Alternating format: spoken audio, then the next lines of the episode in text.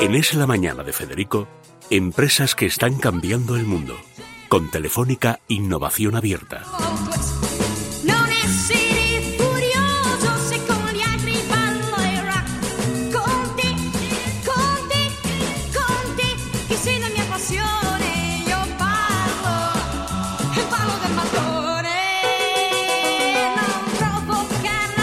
Bueno, les eh, venimos contando que Telefónica ca- ha cambiado su manera de enfocar la ayuda no a los que tienen ideas, sino a los que tienen empresas, a las empresas que son ideas que pueden funcionar en el mundo. Una primera época de Telefónica fue a los que tenían ideas, a la gente que tal vez esas ideas en el futuro, pero ahí ha salido tanta gente que ahora la gran cuestión es tener empresas. Telefónica es la, la empresa más importante, la multinacional más importante de España, de muchos países del mundo donde está, y hay una enorme cantidad de talento, pero ahora volcado a empresas que tienen además una función inmediata práctica en la que además participa Telefónica.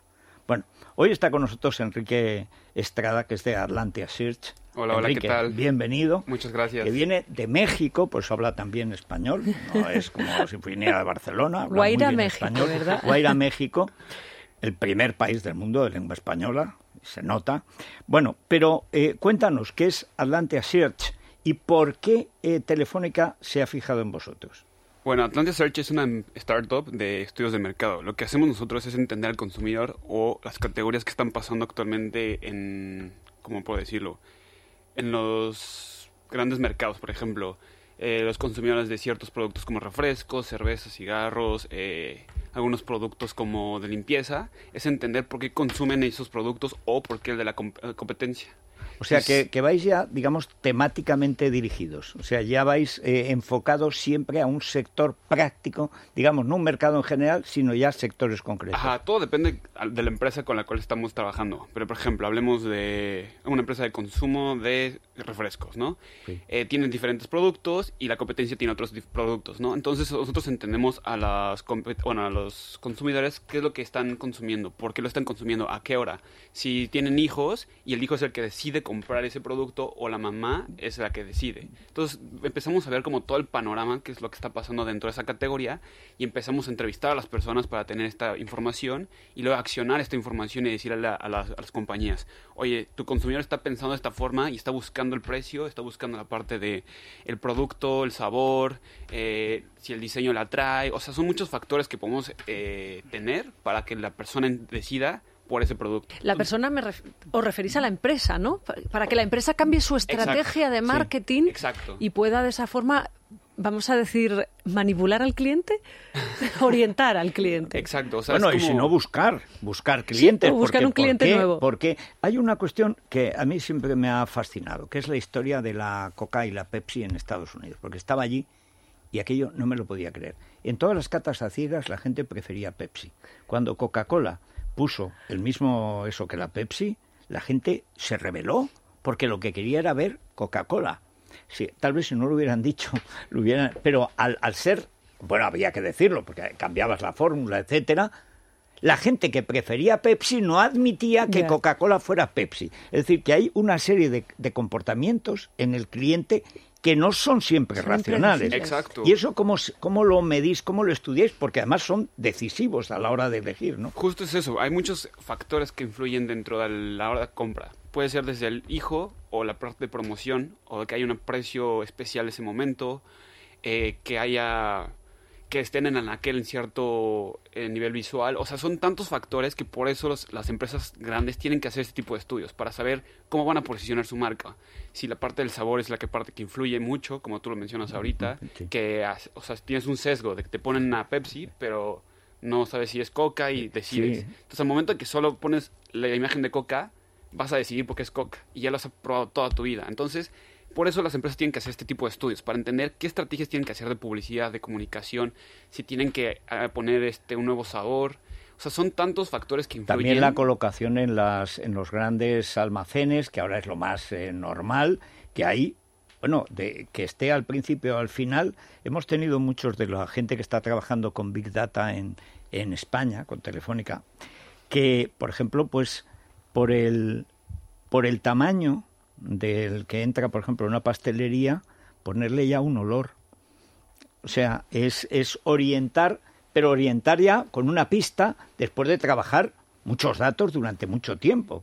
Justo es eso. Bueno, ¿y vosotros cuánto tiempo lleváis trabajando en México? En México la empresa lleva cinco años. Justo empezó con una idea que el CEO es español. No recuerdo dónde es. Ojalá no me mate. Nada.